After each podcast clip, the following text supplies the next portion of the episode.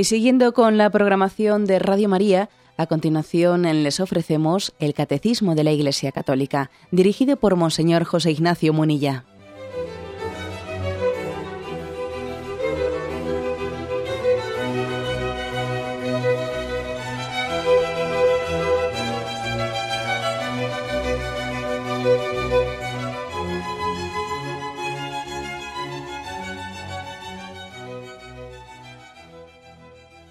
Cordial saludo a todos los oyentes de Radio María. Un día más, con la gracia del Señor, proseguimos el comentario del Catecismo de nuestra Madre Iglesia. Eh, concluimos hoy el apartado, ayer dedicamos un primer programa y hoy lo concluiremos al apartado que tiene como título La legítima defensa, dentro de la explicación del quinto mandamiento. Nos faltan dos puntos por comentar, el 2266 y 2267. Dice el primero, la preservación del bien común de la sociedad exige colocar al agresor en estado de no poder causar perjuicio. Vamos, en vez de leerlo entero, el punto que es un poco largo, lo voy a desglosar en afirmaciones. La primera, que la preservación del bien común exige el tener que colocar al agresor en un estado de no poder causar perjuicio. Es decir, que existe también una obligación, no solamente un derecho, ¿no? sino también una obligación moral por parte de las autoridades de poner, como se dice, a buen recaudo, o como queramos utilizar ¿no? esa expresión, al agresor, al delincuente, etcétera. Con lo cual, bueno, pues es, como una, eh, una, especie de justificación moral, es la base moral eh, que el catecismo, que la doctrina cristiana otorga al deber y derecho que tiene el, Estado, las autoridades, eh, pues de, perseguir a los delincuentes. Vamos a hablar un poco sobre esto, eh, que es importante. Entre nuestros oyentes hay bastantes eh, presos también que desde las prisiones nos escuchan.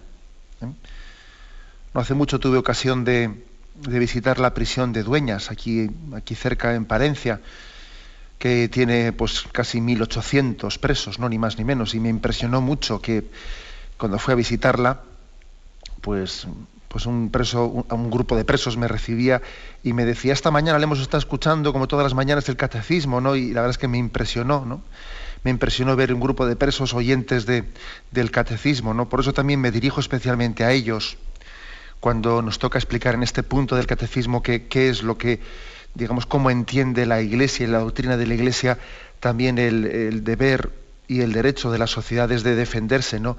Ante, bueno, ante lo que podríamos llamar de, delincuencia, ante el hecho de la delincuencia o ante la criminalidad. Sí, dice, lo, afirma claramente. ¿eh? Hay un deber de preservar el bien común. Por lo tanto, nosotros no, no afirmamos, ¿no? O sea, estamos en contra de ese principio de anarquía, eh, de anarquía en que cada uno, eh, él mismo, es el que se toma las... Eh, se toma por su, por su mano, por su cuenta la venganza y él mismo ejercita el bien y el mal y él mismo se defiende de él. No, estamos en contra de esa percepción en la que el, el, bien se lo busca uno particularmente. No, existe un bien común y por lo tanto tiene que haber una forma, una forma comunitaria de abordarlo. Nadie se puede tomar la justicia por su mano. ¿Mm? Vaya esto por delante. Nadie se puede tomar la justicia por su mano. Entre otras cosas porque seguro que lo haríamos mal. Cuando uno se toma la justicia por su mano, tiene un grado de subjetividad tan grande que seguro que no sería, tiene muchas probabilidades de no, de no hacerlo con corrección, de introducir su rabia, de su orgullo o su amor propio herido. ¿no? Tenemos que renunciar a ese principio de la ley del oeste, ¿eh? la ley del oeste de que ante, las, ante los delitos, ante la delincuencia, nosotros seamos nosotros los que respondamos ante ella. No, ponemos en manos de las autoridades, en ellas vemos también, como hemos explicado en el cuarto mandamiento, vemos en última instancia también la autoridad de Dios. No dejan de ser ministros de la autoridad de Dios, las autoridades legítimamente constituidas. Y por lo tanto tienen el deber de buscar el bien común y también tener un régimen, eh, pues, pues podríamos decir, un régimen penal para poder perseguir los delitos, ¿no? Un régimen penal. y un régimen penitenciario, por lo tanto. Un régimen penitenciario que tiene pues, la finalidad de, pues, de, tener de ser punitivo, ¿no? de castigar las culpas, de también preservar, ¿eh? tener la capacidad de preservar a la sociedad de, la posibilidad de que ese delincuente pueda seguir actuando. ¿no? Por una parte, estar o sea, poner un castigo ante una, eh, eh, poner eh, de una manera punitiva un castigo ante la culpa. También de preservar a la sociedad de un delincuente. Y en tercer lugar, de rehabilitarlo, claro.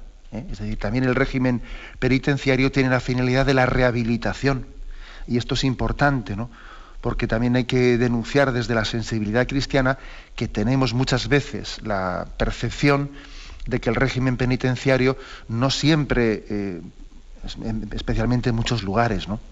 No siempre cumple esta función de rehabilitar. A veces incluso algunos tipos de prisiones se convierten en lugares en los que alguien, lejos de rehabilitarse, todavía se corrompe más. No es infrecuente observar en algunos lugares pues situaciones, regímenes penitenciarios en el que alguien ha entrado pues por un delito menor y resulta que sale de allí con la capacidad de cometer delitos muy superiores, pues porque el, ambiente en el régimen penitenciario, lejos de rehabilitar, corrompe a la persona, ¿no? Esto tiene que ser, esto nos tiene que preocupar tanto, tanto como el, quitar del camino, al, el quitar de en medio ¿eh? A un delincuente. Eh, por desgracia tenemos muchas veces la percepción de que lo importante de las prisiones es se, que se quite de la circulación al delincuente. No, ojo, tan importante como eso, o más, es que el régimen penitenciario cumpla con la finalidad de rehabilitación. Y si no cumple con la finalidad de rehabilitación, está fallando, está errando. Es un régimen penitenciario que no está cumpliendo la función que tiene y nos podemos sentir fracasados. ¿eh? Por quitarle a alguien de la circulación y meterlo entre rejas, por eso no hemos solucionado un problema. Lo hemos de alguna manera pospuesto. Incluso hasta lo podemos estar agravando si esa persona en ese régimen penitenciario pues todavía está, está acumulando todavía más argumentos y está, está en una escuela de delincuencia todavía, para tener más capacidad de delinquir cuando salga de ella. Por eso la Iglesia también tiene una visión crítica, ¿eh? crítica, como tiene que tenerla, ¿no? Pues ante, estos regímenes penitenciarios que no cumplen su función rehabilitadora. Y también la Iglesia tiene una visión crítica, pues ante el riesgo de, abusos, ¿eh? de abusos en, en, los regímenes penitenciarios, porque, claro, es verdad que cuando la Iglesia promulga un catecismo, el catecismo es universal y no está hablando de la situación de este país o del otro país, sino que da una doctrina, una doctrina moral que tiene que aplicarse en todas las circunstancias. ¿no? Pero es evidente que la Iglesia ha ejercido, ejerce en este momento, ¿no? una voz crítica pues, frente, frente a muchos abusos de autoridad que a veces se cometen en los regímenes penitenciarios. Tratos vejatorios, torturas, que siempre son injustificadas, ¿no? Desde el punto de vista de la moral cristiana, condiciones inhumanas. Hay prisiones por ahí, hay prisiones en el tercer mundo. Bueno, hay personas, eh, hay personas que cuando hay muchos españoles que están presos en algunos lugares del mundo que, vamos, que pues la tortura que para ellos pues, puede llegar a ser el estar en regímenes penitenciarios de algunos países musulmanes o a unas prisiones de, Sudamérica o de África, pues están en condiciones infrahumanas. Infrahumanas. O sea, por lo tanto, la Iglesia le toca, por supuesto, también levantar su voz y reivindicar, ¿no? Reivindicar el, trato humanitario en el régimen penitenciario porque es que es una condición indispensable para que se produzca la rehabilitación. ¿eh? Si no existe un trato humano, un trato humanitario en la prisión, lo que estamos haciendo es incubar, incubar un resentimiento que después lo que va a revertir todavía es en, un agravamiento del problema. No se rehabilita a un delincuente y cuando salga, pues todavía va a ser mucho peor, ¿no? Como se dice eh, popularmente, es peor el remedio que la enfermedad Claro, ¿eh? así, de claro. Cuando, un régimen penitenciario no es lo que debe de ser, es peor el remedio que la enfermedad.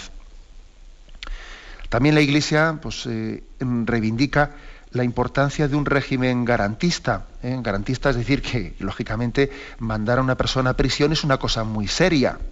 O sea, privarle a alguien de su libertad es una cosa muy seria. No se puede hacer por suposiciones, no se puede, hacer por sospechas. Hay que tener pues, una, una garantía muy grande de, que, asegure eh, la convicción de que determinada persona ha cometido un delito. Ya sabéis que han existido muy muchos casos, o algunos por lo menos, eh, de personas que, que, han sido vamos, condenadas a largas penas, incluso la pena de muerte, y después posteriormente se ha demostrado su inocencia. Eso es algo gravísimo, ¿no? Lógicamente tiene que existir un régimen garantista. Ya sé que ese régimen garantista también muchos oyentes estarán diciendo, sí, pero ese régimen garantista hace que muchos, que muchos inocentes perdón, eh, que muchos culpables pues eh, no, sean, eh, no, sean, castigados, ¿no? Y que todos tenemos una especie de, certeza interior de que son culpables, pero que faltan determinadas pruebas y quedan, y quedan absueltos, ¿no? Bien, pero es que, es que aun a riesgo de que esto ocurra, aun a riesgo de que esto ocurra, lo que no puede ser es que corramos el riesgo, corramos el riesgo de equivocarnos con ningún inocente. Puestos a elegir, puestos a elegir, si tenemos que elegir, ¿no? Entre un régimen garantista en el que por garantizar, ¿no? Por garantizar ese principio de que todo el mundo es inocente, mientras que no se demuestre lo contrario, por garantizar eso, claro, supone que algunos culpables escapen, o el régimen contrario, que eh, para que no se escape ningún culpable, hacemos también que algunos inocentes sean declarados culpables, si hay que elegir entre las dos cosas, hay que elegir la primera. Hay que elegir la primera. ¿eh? es decir, lógicamente la sensibilidad cristiana nos tiene que decantar pues, por, una forma, de actuación que se llama garantista, ¿no? es decir, que, que se garantice lógicamente los derechos de, los inocentes. Bueno, esta es una, afirmación. Yo ya soy, consciente también que lo que estoy diciendo no es muy popular, no es muy popular en España, ¿no? que, pues que existe también una, mm, sensibilidad social que va un poco por el, por lado contrario. Una sensibilidad que dice, pero bueno, ¿esto qué es, hombre? Si entran por una puerta y salen por la otra, pero si, no, pero si aquí no existe fundamento, ¿no? Yo soy consciente de que también existe una queja social de que no hay la mano dura que debiera de haber, etcétera, etcétera. Soy consciente de eso, ¿no? Y no niego. Y no niego que también la sociedad tiene derecho, a, especialmente en determinados delitos, pues tener unas penas más severas o exigir un tipo de cumplimiento más severo y más íntegro de las penas, ¿no? Cuando la sociedad corre, corre un riesgo, ¿eh? pues por ejemplo, eh, pues de, determinadas personas que han podido cometer delitos de violación, etcétera, que mientras que no tengan ¿no? una garantía de haber sido rehabilitadas, pues corren el riesgo de continuar cometiendo esos delitos una vez salgan a la calle, ¿no? O terroristas no rehabilitados, etcétera, ¿no? Bien, son casos como este que he puesto, ¿no? De, de violadores o, de terroristas, que es normal que también la sociedad pues, eh, em, exija exija un tipo de, pruebas de que la rehabilitación se ha dado ¿no? antes de dar determinadas medidas de gracia. Es normal. ¿eh? Bien, pero aún así, aunque aún, reconociendo que, por supuesto ¿no? que tenemos también el derecho y el deber de preservarnos ante situaciones eh, especiales de este, de este, estilo y de ser más exigentes en estos casos, eh, creo que el principio de que tenemos que apostar por el ser humano y por la esperanza de que el, ser humano puede cambiar, es un principio, yo diría, no únicamente cristiano, sino que es un principio de humanidad. ¿eh? De humanidad. Tenemos un momento de reflexión y continuamos enseguida.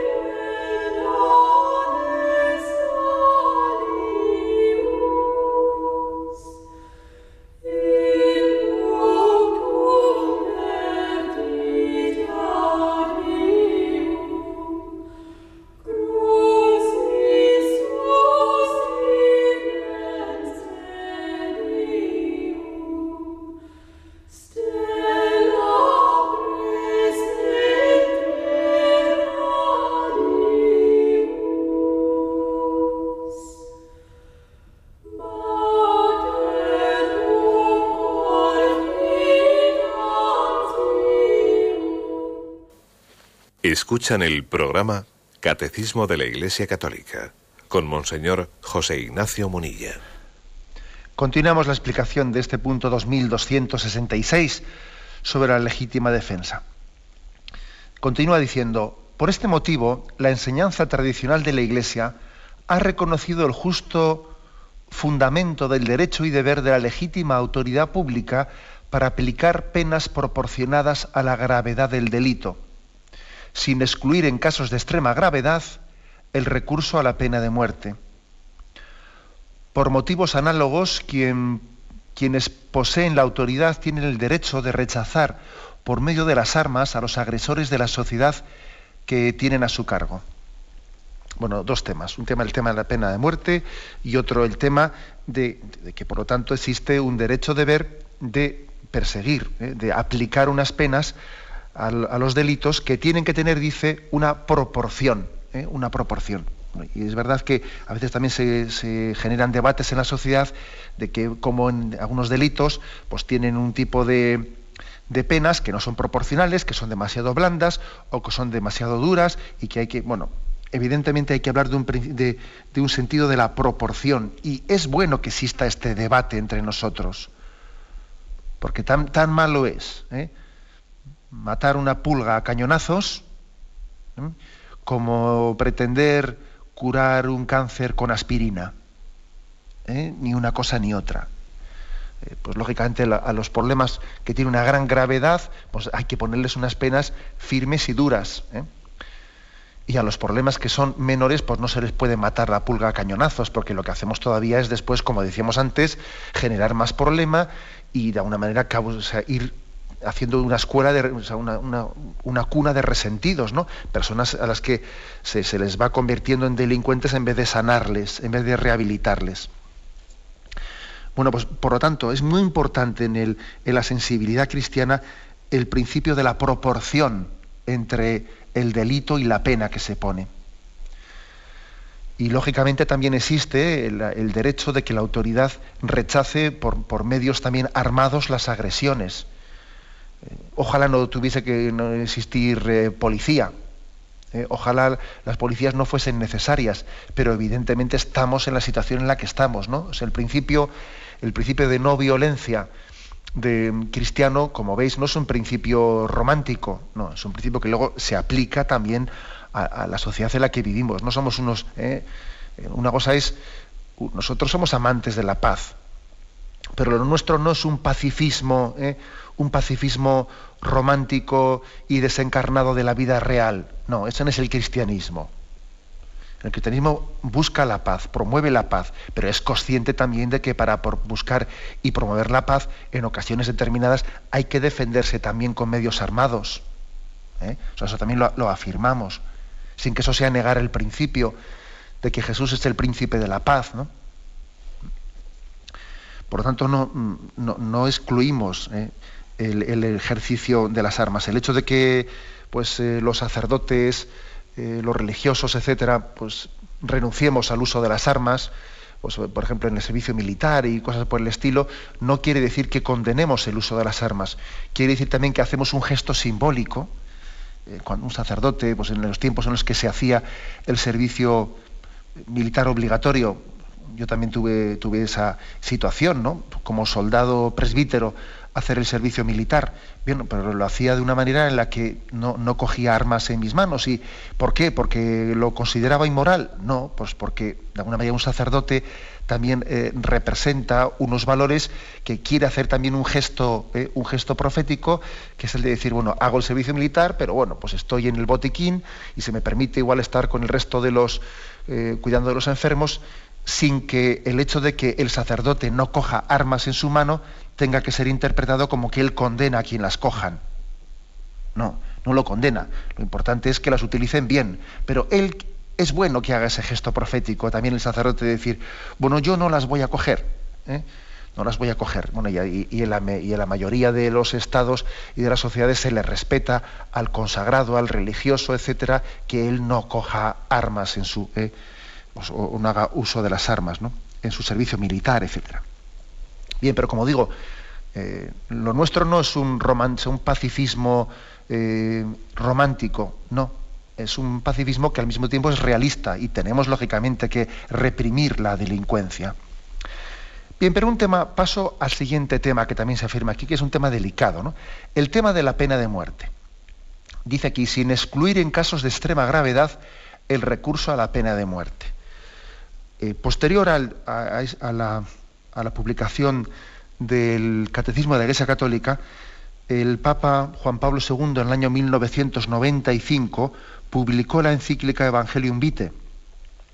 Y la encíclica Evangelium Vitae, pues todavía matizó más, sin contradicir esto por supuesto, pero matizó más el tema de la pena de muerte, de manera que en ediciones posteriores del catecismo eh, se ha incluido, se ha incluido este, eh, eh, aquellos añadidos que hizo el Papa en la encíclica Evangelium Vitae al tema de la pena de muerte. ¿no? En las ediciones últimas del catecismo está esto incluido. Lo que pasa es que yo lo que tengo aquí, la edición que tengo es de las primeras del catecismo. Bien, ¿cuál es, por lo tanto, eh, la doctrina católica sobre la pena de muerte? Bueno, en primer lugar, eh, que dice aquí, sin excluir en casos de extrema gravedad el recurso a la pena de muerte. Es decir, mm, reconocemos que existe el derecho eh, el derecho de que en un caso de extrema gravedad el Estado pueda ejercer la pena de muerte, cuando no tiene otra forma de defenderse, ¿no? Bueno, pues eh, recordáis que también os, eh, os, comenté como incluso en el texto ese de Juan 19.10, en ese interrogatorio entre Pilato y Jesucristo, cuando Pilato le dice a Jesús, no te defiendes, no sabes que tengo poder para soltarte o tengo para poder para crucificarte. Y Jesús le responde, no tendrías contra mí ningún poder si no te lo hubiesen dado de, lo alto. Es decir, en la conversación que, tiene Jesús con Pilato, Jesús no le discute a Pilato su poder o su autoridad para eh, aplicar la pena de muerte. Lo que, lo que le dice es, por eso el que te ha entregado a ti, el que me ha entregado a ti tiene más culpa que tú. Es decir, que eh, los que me han entregado, ellos saben, eh, saben que soy inocente y ellos tienen más, más, culpabilidad de que sea mal aplicada esa pena, ¿no? Aunque tampoco excluye totalmente la, culpabilidad de Pilato, porque dice, los que me han entregado a mí tienen más culpabilidad que tú, pero tampoco le quita a él toda, ¿eh? en el mal ejercicio de su, de su poder o de su autoridad. Es decir, la, doctrina cristiana reconoce, reconoce a los estados el que en caso de extrema gravedad pues tengan esa, esa posibilidad, ¿no? de tener que aplicar la pena de muerte, cuando no tienen otras formas de defenderse. ¿no? Ahora bien, lo que, lo que el Papa Juan Pablo II añadía en la encíclica Evangelium Vitae del año 1995, añadía una reflexión pues muy, muy interesante, ¿no? Añadía la reflexión de que afortunadamente, afortunadamente, en la situación en la que nos encontramos, todo el mundo entendemos ¿eh? que, es rarísimo que un Estado no tenga otras formas de defenderse. Eh, por ejemplo, estoy, leo, leo literalmente eh, lo que Juan Pablo II añadió. Hoy, sin embargo, gracias a la organización cada vez más adecuada de la institución penal, estos casos son ya muy raros, por no decir prácticamente inexistentes. Eso añadió ¿eh? Juan Pablo II. También una añadidura que queda introducida en el catecismo, en las ediciones últimas. Mm, ¿Qué quiere decir? Bueno, pues que, eh, vamos a ver, en, la situación en la que estamos, ¿se puede dar algún caso en el que los estados no tengan más remedio para defenderse de un injusto agresor que aplicarle la pena de muerte? Hombre, yo creo que hoy en día los estados todos tienen la capacidad de poderle poner a buen recaudo a buen recaudo a un delincuente, ¿no? En prisión sin tener que recurrir a la pena de muerte. ¿Se puede dar algún caso? Dice, raramente, dice Juan Pablo II, ¿no? por no decir que ya en, nuestros, en nuestra situación no se da ningún caso, ¿no? prácticamente inexistentes. Recuerdo un caso histórico todavía no muy lejano, en el que yo pues, eh, ahora hablo de una reflexión totalmente subjetiva, personal, y, bueno, y de alguna manera me tiro un poco a la piscina, ¿no? Como se dice popularmente, me arriesgo, ¿eh? pues cuando digo esto. Recuerdo un caso eh, de una aplicación de una pena de muerte en la que yo pensé para mí, hice yo el juicio personal de que igual podría ser, podría ser mm, justificable moralmente. me acuerdo, me estoy refiriendo, si, si tenéis, si recordáis, los oyentes que no sean muy jóvenes, eh, si recordáis el, caso de que cuando cayó el gobierno comunista en Rumanía, cayó la dictadura de Ceausescu, si recordáis. ¿eh? Hubo un momento en el que cuando Ceausescu fue, fue derrocado, su guardia personal, que era una guardia pues, muy, eh, pues, muy presente, infiltrada en toda la sociedad, buscaba, intentaba liberar, intentaba liberar a aquel dictador sanguinario que, estaba preso y había una dificultad muy grande de tener la capacidad de tenerlo en prisión. Era muy difícil, su guardia personal tenía una, una fuerza tal que el Estado, eh, que, o sea, el gobierno que se había formado después de derrocar a Ceausescu, aquel dictador, tenía tal debilidad que era muy difícil que pudiese eh, mantener en prisión a aquel dictador, que tenía un poder tremendo, ¿no? y, iba, y podía ser fácilmente rescatado por su guardia personal. Entonces hicieron un juicio sumarísimo y le aplicaron la pena de muerte y además eh, la, retransmitieron de manera que en el momento en que Ceausescu, pues aquel dictador, pues murió con la pena de muerte aplicada, se hizo la paz en Rumanía, es decir, la Guardia Personal de Ceausescu se disolvió y se consiguió la paz en Rumanía. Yo pensé, eh, cuando vi aquel caso, de que era un caso en el que se justificaba, ¿no?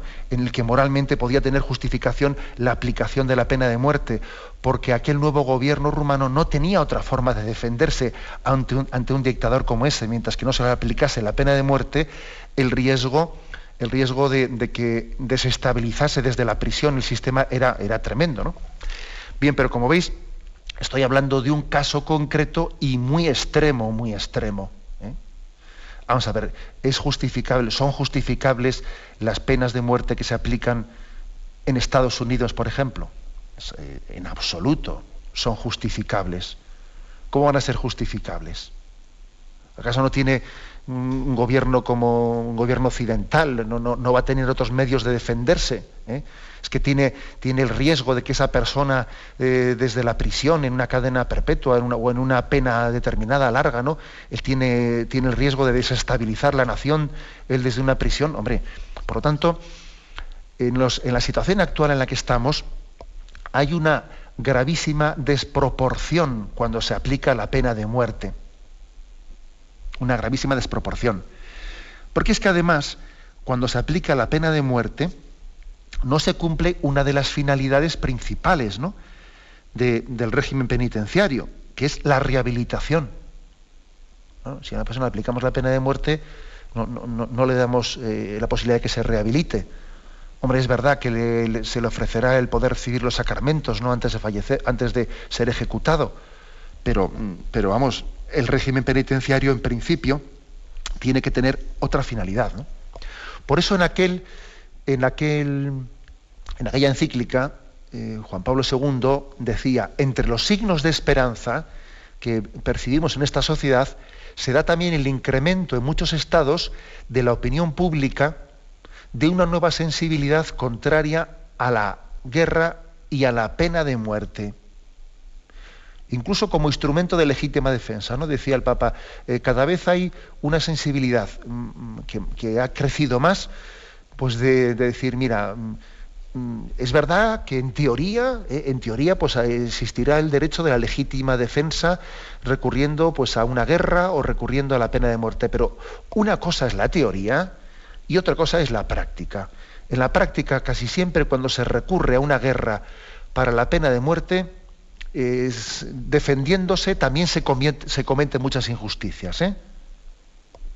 Luego, no es tan fácil aplicar bien el principio de la legítima defensa, porque uno a una guerra entra a defenderse y al final después comete muchas, eh, muchos atropellos también, con la excusa de que se está defendiendo. ¿Eh? Y lo mismo con la pena de muerte. Con la pena de muerte, que, también el, el argumento que a veces se esgrime de que hay que dar un escarmiento, yo no sé si la pena de muerte eh, produce escarmiento, porque también hay gente, hay tantas psicologías desequilibradas que lo mismo eso puede llegar hasta producir un cierto morbo, ¿eh? un cierto morbo. Con, con la cantidad de psicologías desequilibradas que existen, la pena de muerte no puede llegar a tener una capacidad disuasoria, o no la tiene, de hecho, ¿no? No la tiene. Por lo tanto, sí que podríamos atrevernos a decir que con este, estos principios morales que explica aquí el catecismo, Pues las penas de muerte que hoy en día se aplican son totalmente inmorales. Son inmorales. Aunque, como dice aquí, pues desde el punto de vista teórico no se excluye el que un Estado tenga el derecho a aplicar la pena de muerte cuando no tiene otra forma de defenderse. Ya, pero luego, como bien añade aquí el Papa, no nos creemos, o sea, no nos creemos que hoy en día no existan otras formas concretas de poder defenderse. ¿no?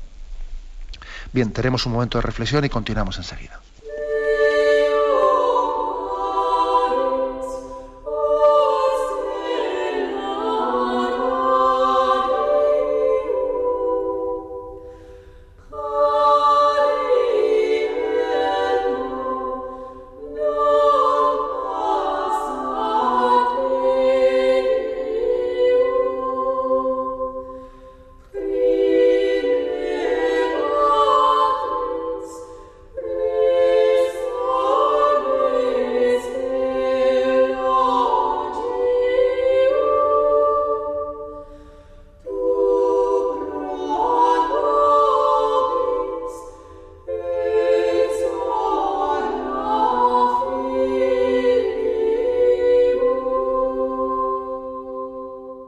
Escuchan el programa Catecismo de la Iglesia Católica con Monseñor José Ignacio Munilla.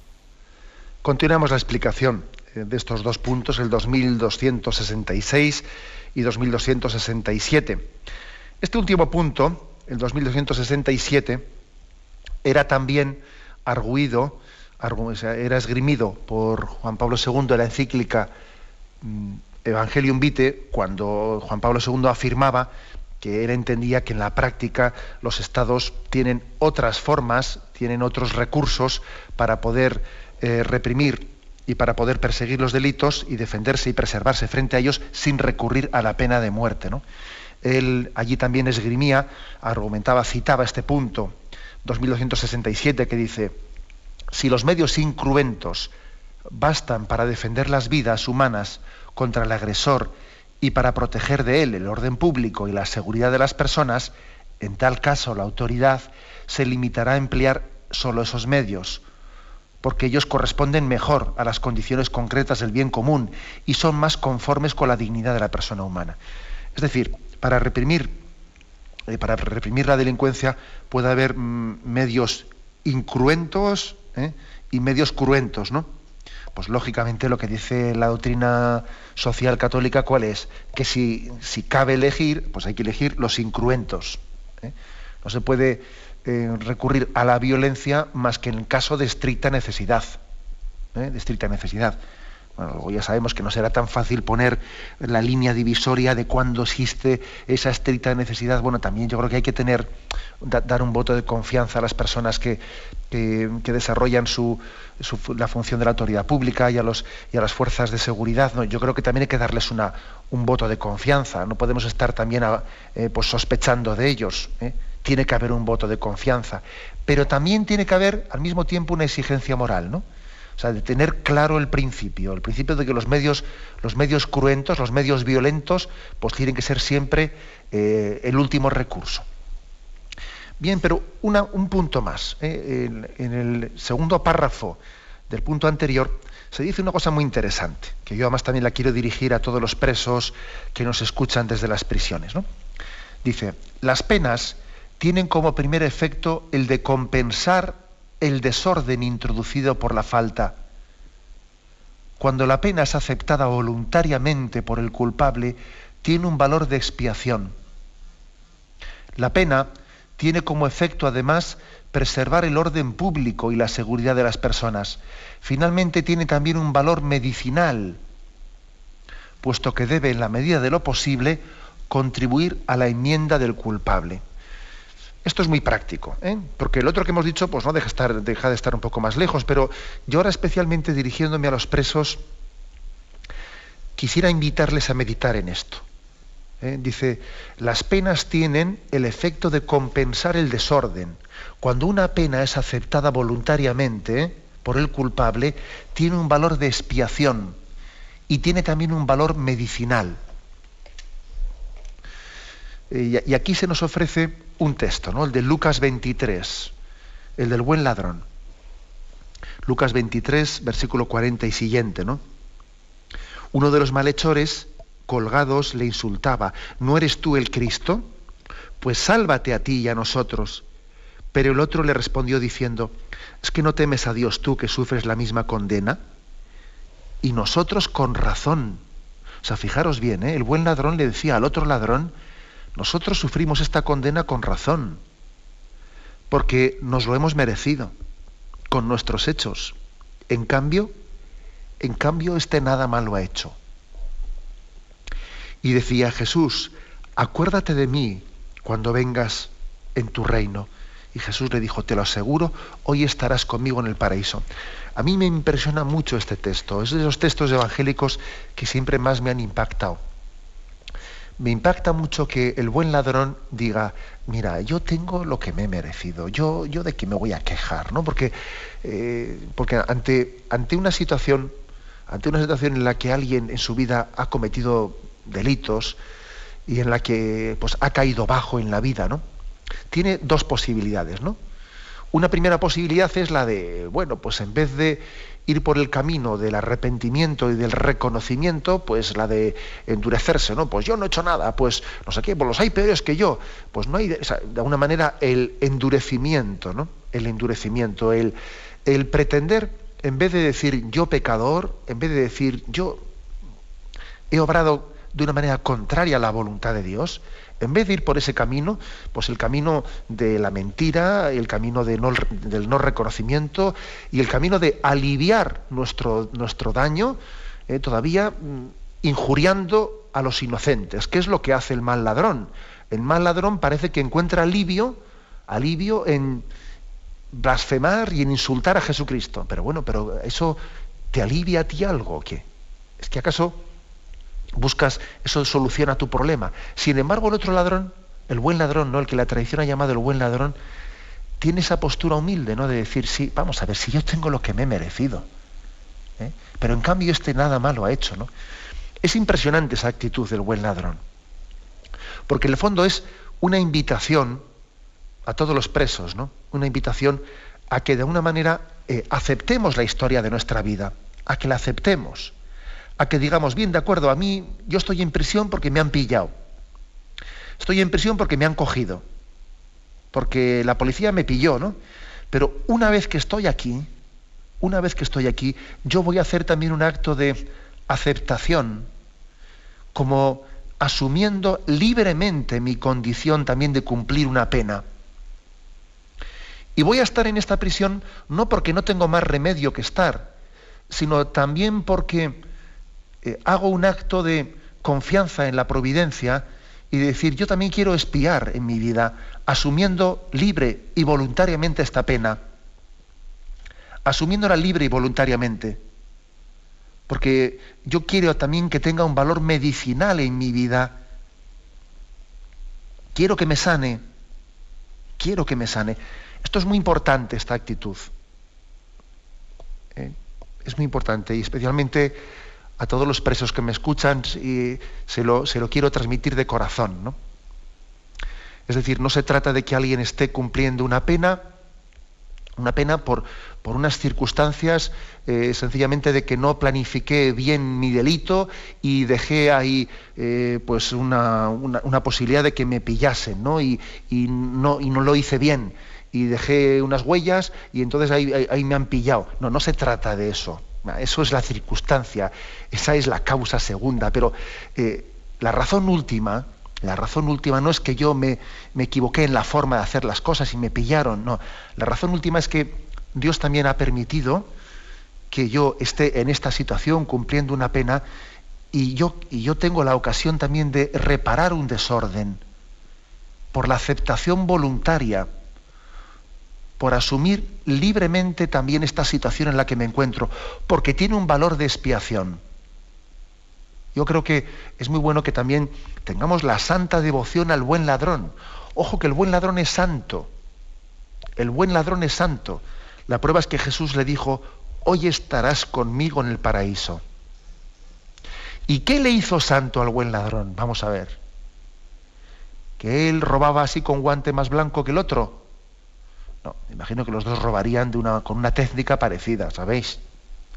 Lo que le hizo santo al buen ladrón, digo santo, ¿eh? porque él mm, o fue directamente al cielo, el momento de su muerte, sin necesidad de purgatorio. ¿eh? La prueba es que le dice, hoy mismo estarás conmigo en el paraíso. El buen ladrón no necesitó purgatorio, ¿no? Es impresionante, ¿no? ¿Qué es lo que le hizo no necesario el purgatorio? El asumir su pena, el decir, esto lo tengo yo porque me lo he merecido. O sea, el no excusarse, el no excusarse, ¿no? Decía San Agustín, ¿eh? decía San Agustín, si tú te acusas, Dios te excusará. Ahora, si tú te excusas, Dios te acusará. Sé tú el juez para ti y Dios será tu abogado defensor. No vaya a ser que si tú pretendes ejercer de abogado defensor de ti mismo, Dios sea tu juez. Tú no te excuses, tú acúsate y Dios te excusará. Y, es impresionante, ¿no? Ver que el buen ladrón es santo, porque asumió la expiación de su, de su pena, asumió también el valor medicinal de su delito. Es, todo, toda una lección, ¿no? Y ojo, me estoy dirigiendo así como un poco especialmente a los presos, pero ahora apliquemos este principio a toda nuestra vida, ¿no? Y entonces, bueno, en nuestra vida hay situaciones en las que, bueno, pues eh, podemos vivir situaciones revelándonos frente a ellas, eh, entendiendo que somos, eh, somos unas víctimas, todo me pasa a mí, no hay derecho, todo me ocurre a mí, o podemos también acogerlas y asumirlas, pues como diciendo, Señor, asumo esta situación, este revés en la vida, esta situación injusta, la asumo como expiación también de mis pecados. Y asumo confiando en que tiene un valor medicinal para mí. esta actitud del buen ladrón es una enseñanza para todos, no solo para el delincuente. Eh, nos está todos enseñando el valor medicinal, ¿no? De también de afrontar las penas, pues no solo como consecuencia de, una especie de régimen social en el que algunos, eh, algunos persiguen, no, no, eh, diciendo también yo busco por mí mismo, no solo porque hay unas autoridades que, que estén exigiendo el bien común, yo mismo busco también el bien, el bien de mi alma, más allá de que las autoridades busquen el bien común, yo también asumo eh, la situación de mi vida como un plan providencial de Dios para mi santificación. Bien, lo dejamos aquí. Hemos concluido el apartado eh, titulado de la legítima defensa. Y damos paso ahora a la intervención de los oyentes. Podéis llamar para formular vuestras preguntas al teléfono 917-107-700. 917-107-700.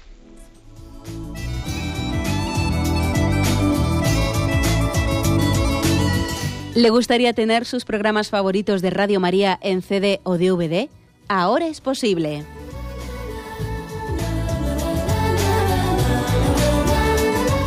Le sugerimos que primero se informe en qué formato de audio lo puede escuchar en su equipo DVD o CD, teniendo en cuenta que no todos los lectores de CD pueden reproducir el formato digital MP3 en el que enviamos nuestros programas. Y luego, si quiere en su casa esos programas que tanto le gustan, solo tiene que escribir una carta a Radio María, Paseo Lanceros 2, primera planta 28024, Madrid, indicando si lo quiere en CD o DVD y cuántos programas. También le rogamos que escriba su nombre, dirección y no se olvide de facilitarnos un teléfono de contacto para cualquier duda que nos surja.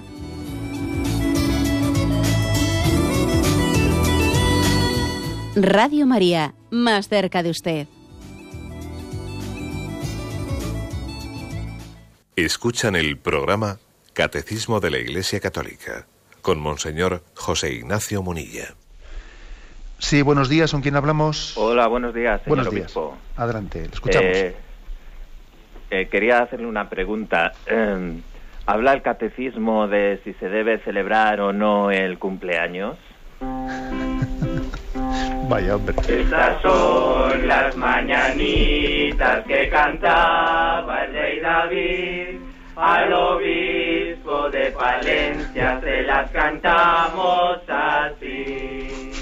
Un feliz cumpleaños Cristo te dará.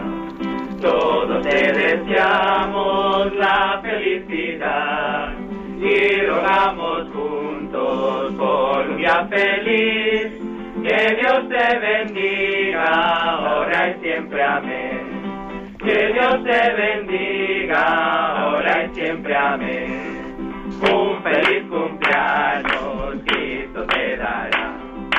Todos te deseamos la felicidad y rogamos juntos por un día feliz.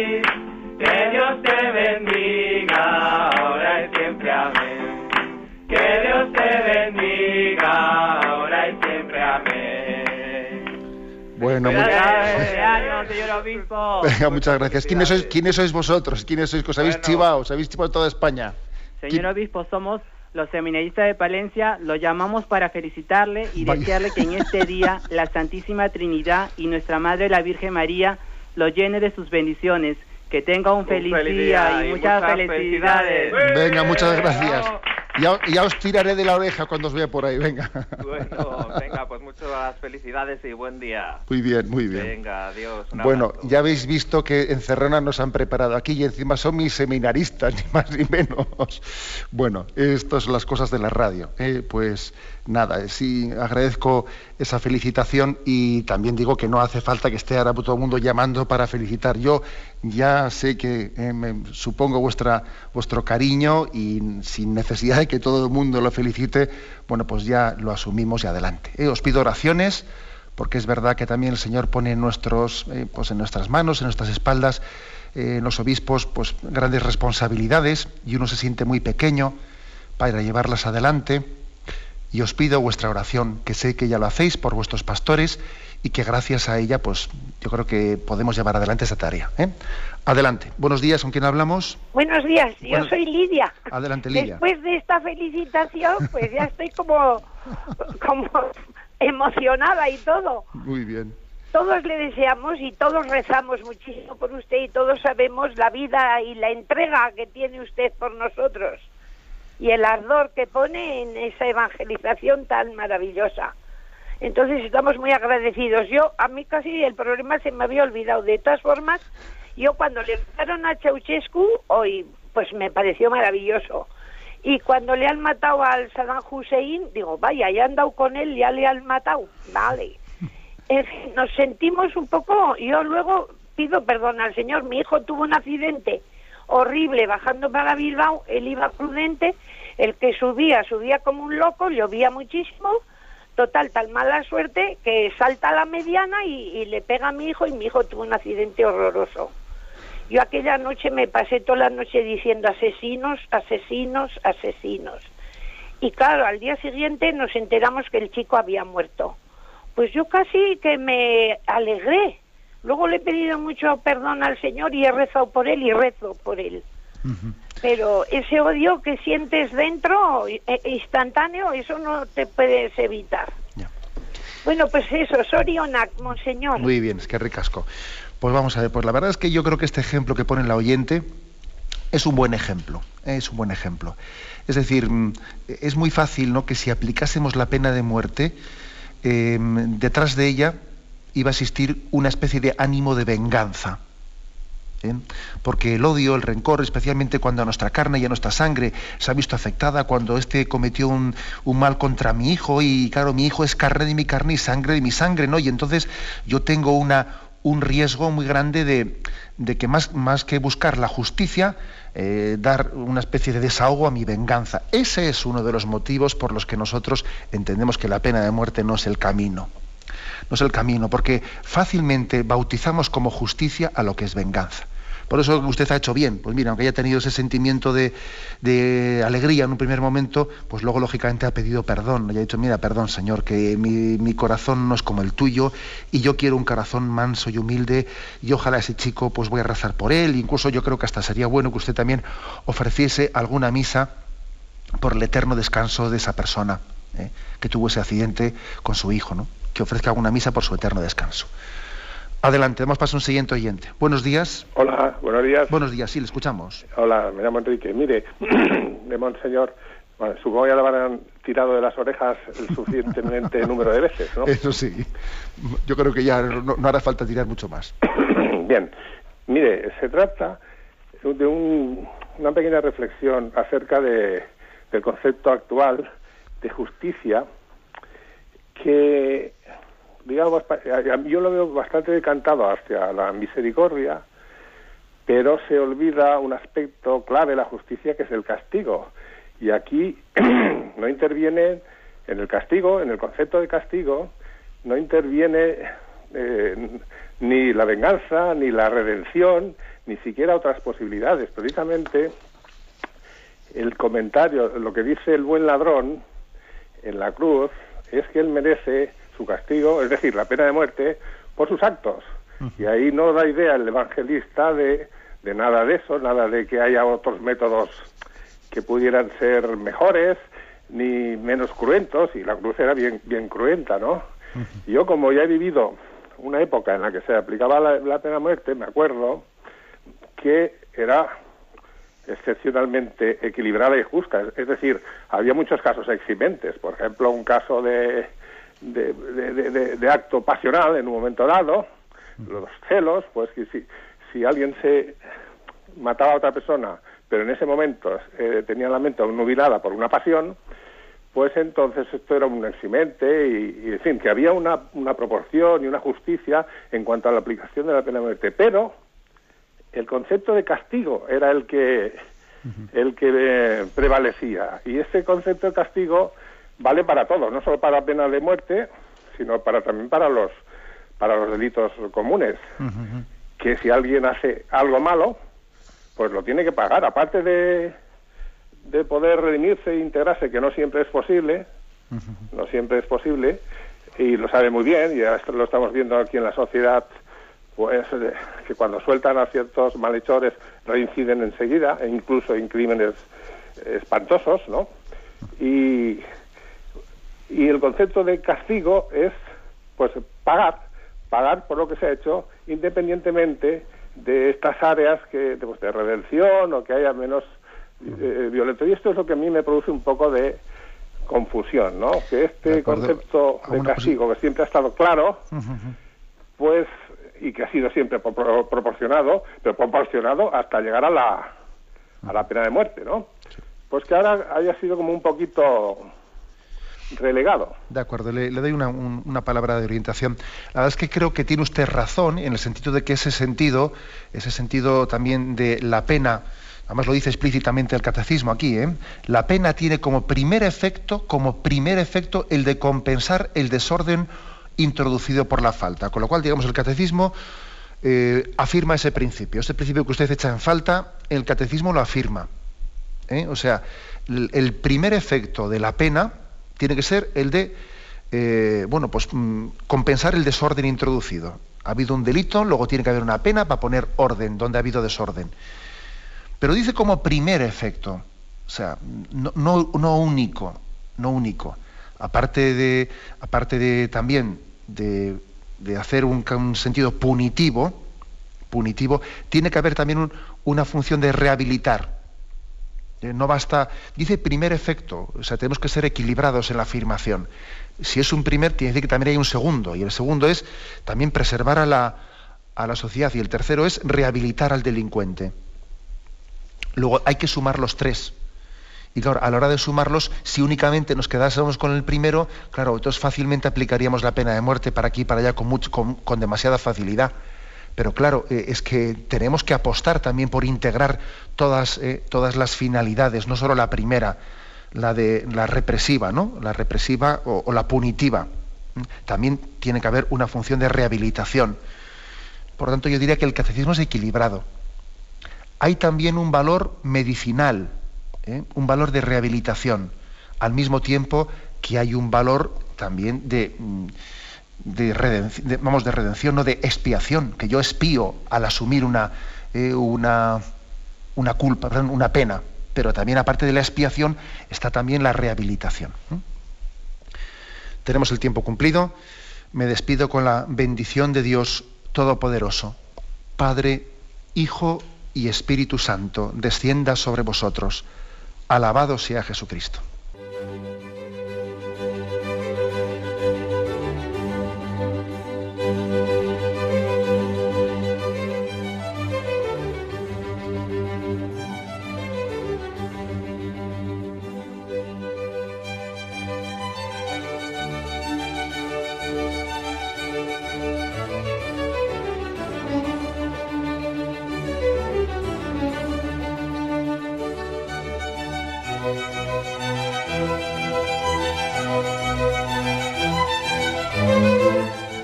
Han podido escuchar en Radio María el Catecismo de la Iglesia Católica, dirigido por Monseñor José Ignacio Munilla.